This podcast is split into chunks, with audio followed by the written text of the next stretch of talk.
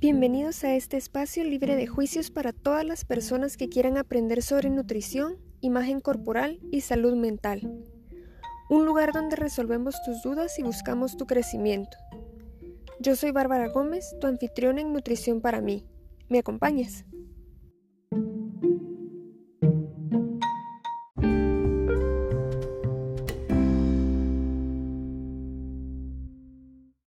Hola amigos, bienvenidos a otro episodio de Nutrición para mí. Hoy hablaremos de cómo podemos reducir el desperdicio de alimentos por medio de comprar y comer de forma más consciente. Para resolver nuestras dudas y compartir información relevante sobre el tema, hoy nos acompaña la ingeniera Hilda Palma de Martini, quien es ingeniera química egresada de la Universidad de San Carlos de Guatemala y quien cuenta con una maestría en tecnología de alimentos de la Universidad de Illinois en Estados Unidos. Tiene más de 25 años de experiencia en docencia en el área de alimentos, tanto en ingeniería como en nutrición. Ingeniera, gracias por aceptar la invitación. Ya sabes, un placer para mí poderla apoyar en cualquier tema que tenga que ver con alimentos, ya que es un tema de actualidad, un tema que todos tenemos que tomar conciencia. Me gustaría comenzar hablando del desperdicio de alimentos. según la FAO, un tercio de alimentos se pierde o se desperdicia en el mundo, lo que equivaldría a 1.300 millones de toneladas al año aproximadamente. Pero al mismo tiempo, 900 millones de personas padecen de hambre. ¿No cree que es esto contradictorio? Por supuesto que sí, porque realmente llevar un alimento a la mesa no solo es lo que se observa, hay recursos de agua que se pierden, mano de obra que se utilizó para sembrar este alimento. Entonces cuando uno ve la pérdida o el desperdicio de un alimento realmente es más de lo que está a simple vista, ¿verdad? Tenemos que tomar conciencia de que para crear este alimento hemos usado miles de recursos adicionales. Y en Guatemala los datos no son muy prometedores tampoco, 52 mil toneladas al año, principalmente en frutas y verduras, por no ser lo suficientemente estéticas para la industria. ¿Nos puede hablar un poco de la cosmética de alimentos? Sí, lamentablemente el consumidor y la industria han impuesto las reglas de qué es lo aceptable y lo inaceptable. Por ejemplo, hablemos de vegetales. Si un vegetal genera, por ejemplo, una forma extraña, ya no es aceptado por los supermercados y eso implica que el que lo produjo va a tener esa pérdida. En inglés les llaman vegetales feos o ugly vegetables, ¿verdad? Y eso lo que se está tratando de hacer por parte de varias agencias que están tomando conciencia de este tema es que la gente pruebe cocinar con estos vegetales que son subestándar de los supermercados y que vean que el sabor y el producto final va a ser exactamente el mismo que si el vegetal fuera perfectamente conformado como el consumidor lo idealiza en su mente. Y podríamos decir que la pérdida de alimentos y el desperdicio de alimentos son términos diferentes. Podríamos pensar que sí, aunque la diferencia es muy sutil, ¿verdad? Una pérdida de alimentos sería previo a que el consumidor lo obtenga, ¿verdad? Podríamos decir que es en la cadena de suministro, donde el agricultor va a rechazar estos vegetales no bien formados o que no tienen la madurez correcta, no tienen el color correcto, y luego el desperdicio va a ser ya con el consumidor cuando él, por ejemplo, no se coma toda su porción o bien ya en su refrigerador no utilizó ciertos productos y los tengan que tirar a la basura. Y el problema entonces no sería solamente el desperdicio y por lo tanto la solución no sería única, se requerirían de varias medidas en conjunto. ¿Nos podría hablar de otras posibles soluciones? Por supuesto, eso que dice usted es muy importante enfatizarlo. Siempre que tenemos una problemática, sobre todo a nivel de la magnitud del, problema este del desperdicio de alimentos, tenemos que pensar en una estrategia que sea multifuncional o multipartes, ¿verdad? Porque realmente hay varios actores que están involucrados. Primero tendría que haber una concientización del problema, porque muchos de nosotros ni siquiera nos hemos puesto a pensar en el mismo, ¿verdad? O sea, como estar conscientes de que este problema es grave, de que este problema existe. Hasta que no lleguemos a esa educación al consumidor y a las cadenas de supermercados, incluso a los que eh, producen los alimentos, o sea, producción primaria, no podemos hablar de soluciones, ¿verdad? Entonces el primer paso indispensable sería educar. Luego, ya que la persona haya tomado conciencia de que pierde alimentos o desperdicia alimentos, tendríamos que pensar en cómo podríamos hacer que estos alimentos no se desperdicien. Una de las tareas más importantes, creo yo, es utilizar productos que tradicionalmente se tiran a la basura. Por ejemplo, muchas veces no nos comemos las cáscaras de frutos que son perfectamente comestibles o eh, tiramos, qué sé yo, semillas y otras cosas que podrían ser utilizados como abono. Entonces lo que tenemos que tratar de ver es dónde están esas cadenas de productos subutilizados y aprender un nuevo uso para ellos. Entonces es un sistema de educación y luego al tomar conciencia ya tomar acciones específicas para no desperdiciar o perder estos alimentos. Se ve que el daño es grande y que nos afecta a todos. ¿Podríamos hacer algo desde casa aparte de la educación? Excelente pregunta. Yo creo que sí, desde casa empieza la concientización. Por ejemplo, algo muy importante sería planificar los menús, ¿verdad? En casa, al planificar los menús, uno podría tener una compra mucho más responsable, donde nosotros nos estemos fijando que todo lo que se compra en casa no se tire a la basura, sino que sí se, se utilice.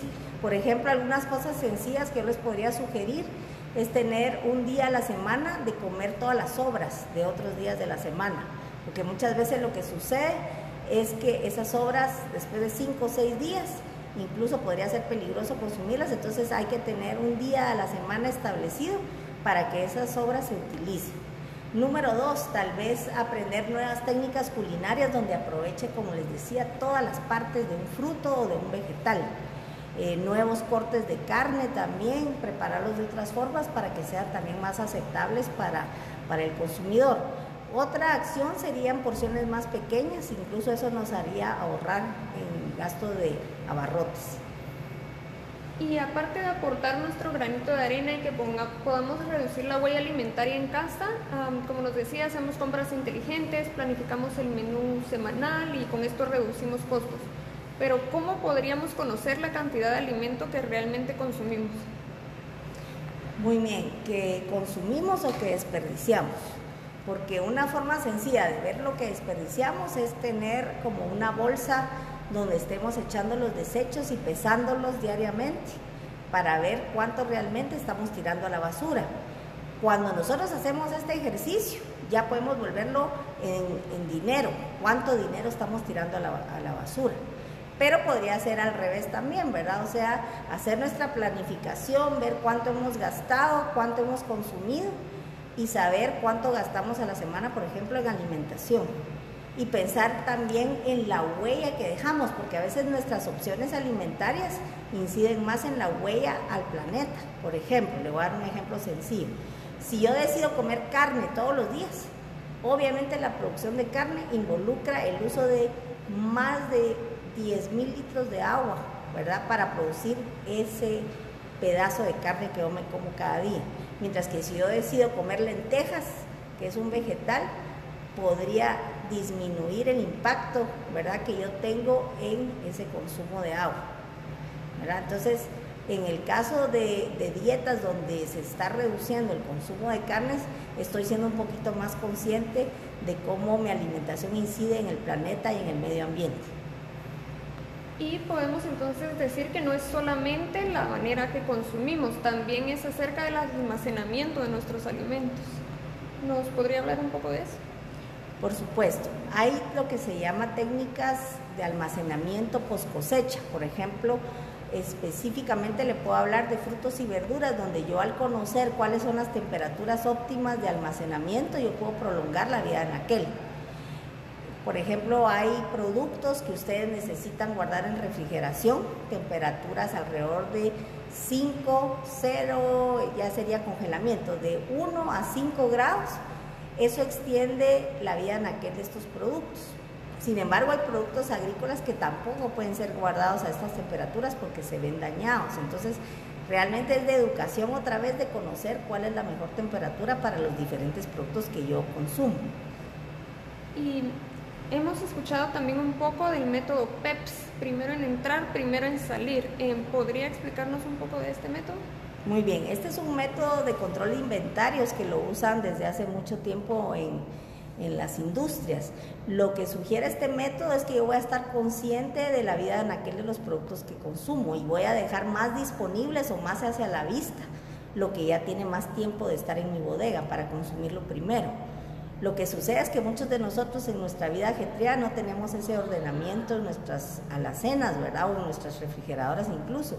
Pero la idea aquí sería poner a la vista, poner al principio lo que está más viejo para usarlo de primero y que no se nos venza.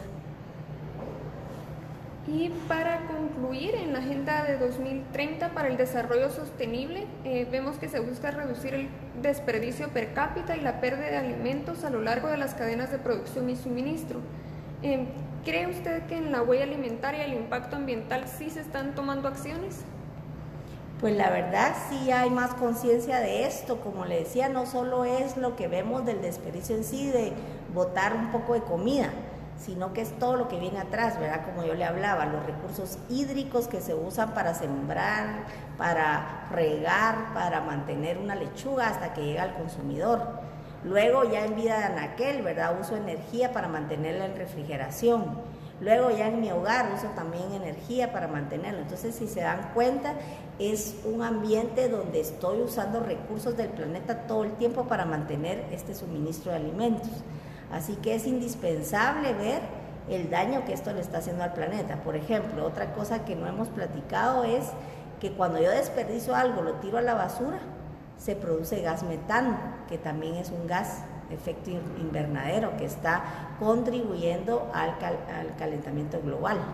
Entonces, el problema es serio y va más allá de lo que, como le decía, simplemente ver que tiramos un poco de comida. Muchas gracias por su intervención, ingeniera. No sé si hay algo más que le gustaría agregar.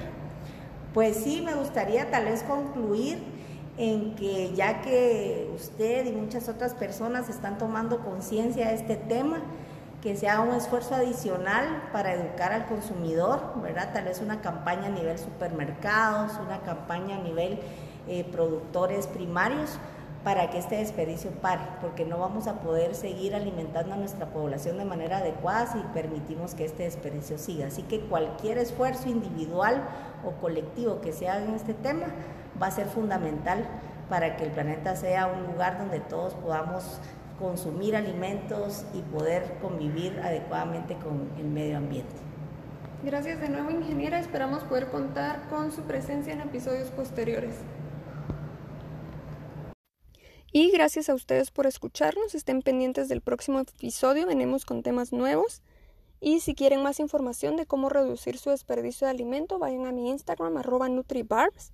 Vamos a estar compartiendo durante la semana tips para planificar un menú semanal, un poco más del método PEPS que ya nos introdujo la ingeniera, conocer la cantidad de alimentos que desperdicio, cómo hacer mi lista de compras y aprender a leer las etiquetas, cuál es el tiempo de vida de los alimentos y cómo los puedo almacenar y un poco de reciclaje de alimentos con ayuda de recetas y utilizando partes que consideramos no comestibles, los espero. Y recuerden, menos pensamientos negativos, más acciones positivas y para adelante. Si tienes alguna sugerencia, duda o comentario, me puedes escribir por Instagram, me encuentras como NutriBarbs. Síganme, etiquetenme, compartan, denle like. Me encantaría saber de ustedes. Yo soy Bárbara Gómez y esto fue Nutrición para mí.